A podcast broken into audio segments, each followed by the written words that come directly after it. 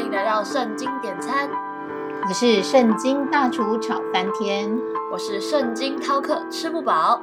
唉，圣经大厨，我跟你说，我今天啊特别饿，因为我今天跟我最好的朋友吵架，然后虽然说我好像吵赢他了，但是吵完架之后感觉很失落哎，应该是因为他是我最好的朋友，所以我才会那么难过吧。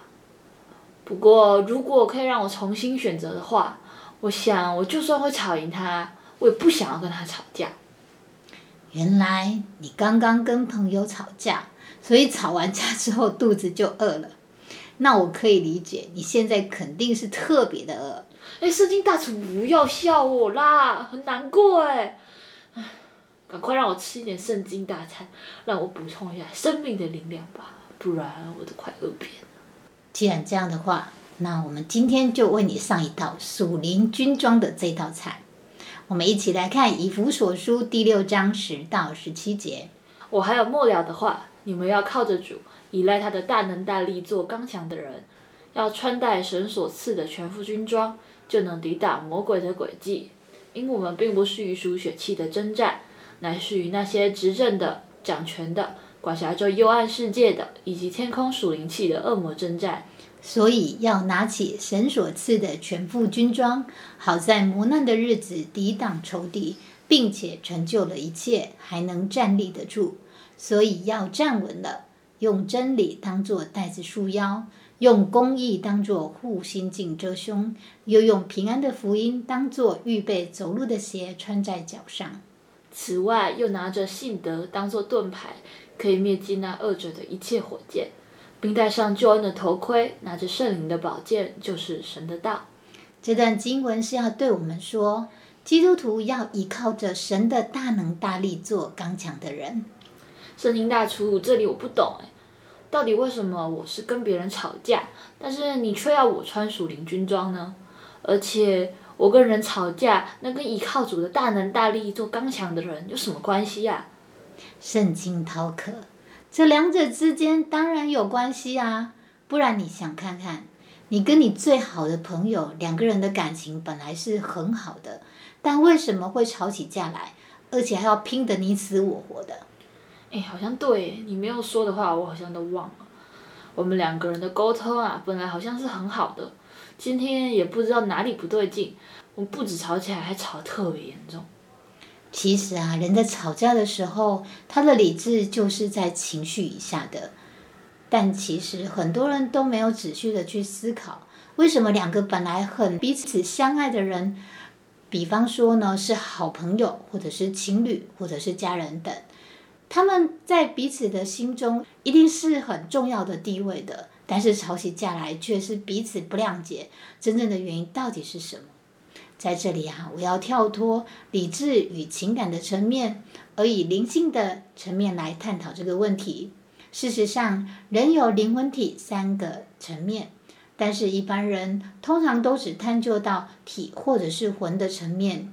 但是以基督教来说呢，圣经的教导都是从灵性的角度出发的，因为当一个人的灵性对了，他的体与魂自然的。状态就会是比较好的状态，而且啊，当一个人的灵受到邪灵影响的时候呢，其实他的身体状态或情绪的状态通常都是失控的。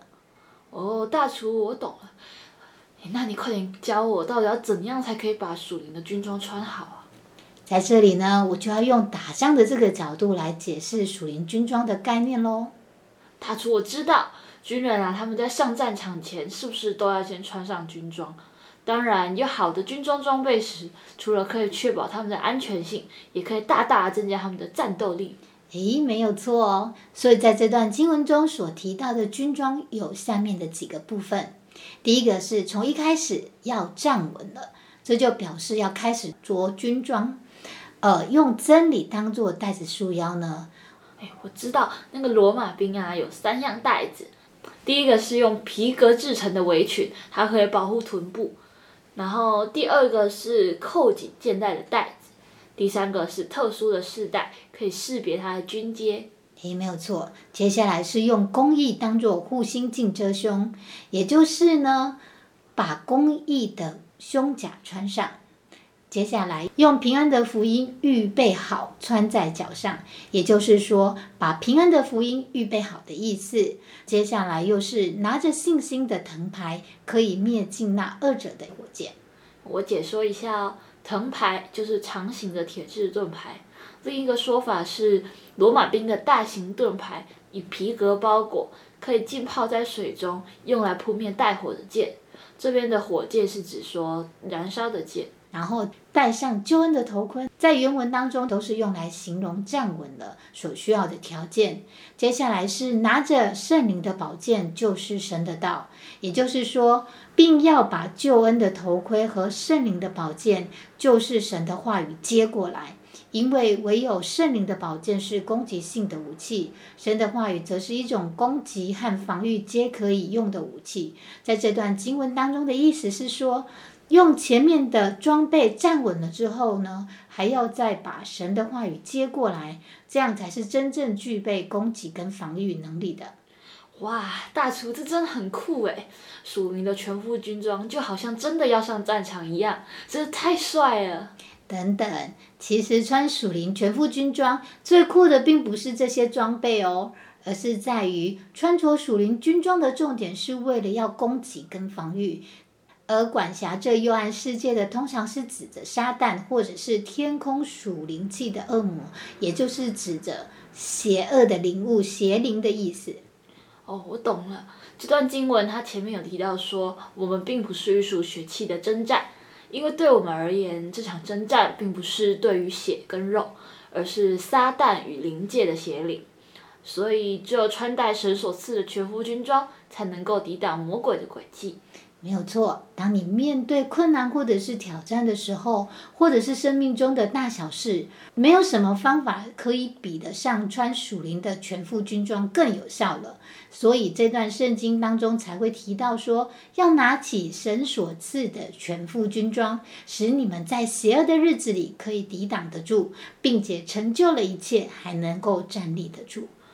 我了解了，所以要拿起神所赐的全副军装，好在磨难的日子抵挡仇敌，并且成就了一切，还能站立得住。这是神要我们在现今这个道德残缺、堕落的邪恶时代，能够抵挡得住，并且这个征战结束的时候，还能够以胜利者的姿态站立。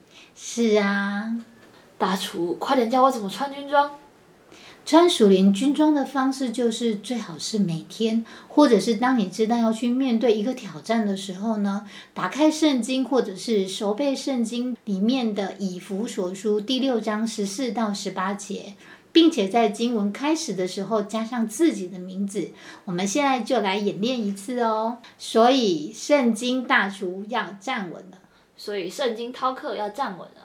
用真理当作带子束腰，用公义当作护心镜遮胸，又用平安的福音当作预备走路的鞋穿在脚上。此外，又拿着信德当作盾牌，可以灭尽那恶者的一切火箭，并戴上救恩的头盔，拿着圣灵的宝剑，就是神的道。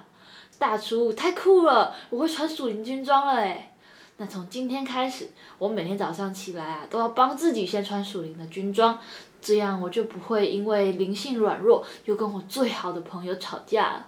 这样很棒啊！其实我们每天都可以为自己还有自己的家人都穿上属灵军装哦。等等，可是我的家人跟我的朋友，他们都不是基督徒诶，那我也可以帮他们穿属灵军装吗？当然可以呀！神的爱是给所有的人的。也许你的家人或者是朋友现在还不是基督徒，但是只要你持续不懈的一直为他们穿上属灵的军装，你也会发现，他们也会在神的祝福之下，渐渐的脱离撒旦或者是邪灵的控制哦。神真的太酷了吧！是啊，如果你发现你身边有一些家人或者是朋友，他们被所谓的邪灵影响的时候，不妨可以试一试为他们穿上属灵军装，也许他们就会因此而有机会经历到神的神迹哦，而能够脱离原本被邪灵搅扰的状况。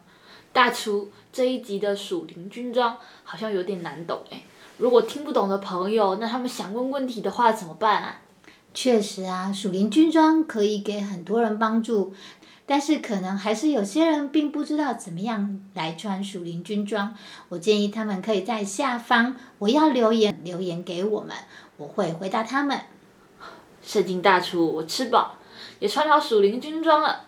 那我决定现在赶快去找我的好朋友跟他和好，因为我实在很不喜欢跟朋友吵架的感觉。那我要去喽，记得锁定圣经点餐，一起来找圣经大厨点餐哦。我们下回见啦，拜拜，拜拜。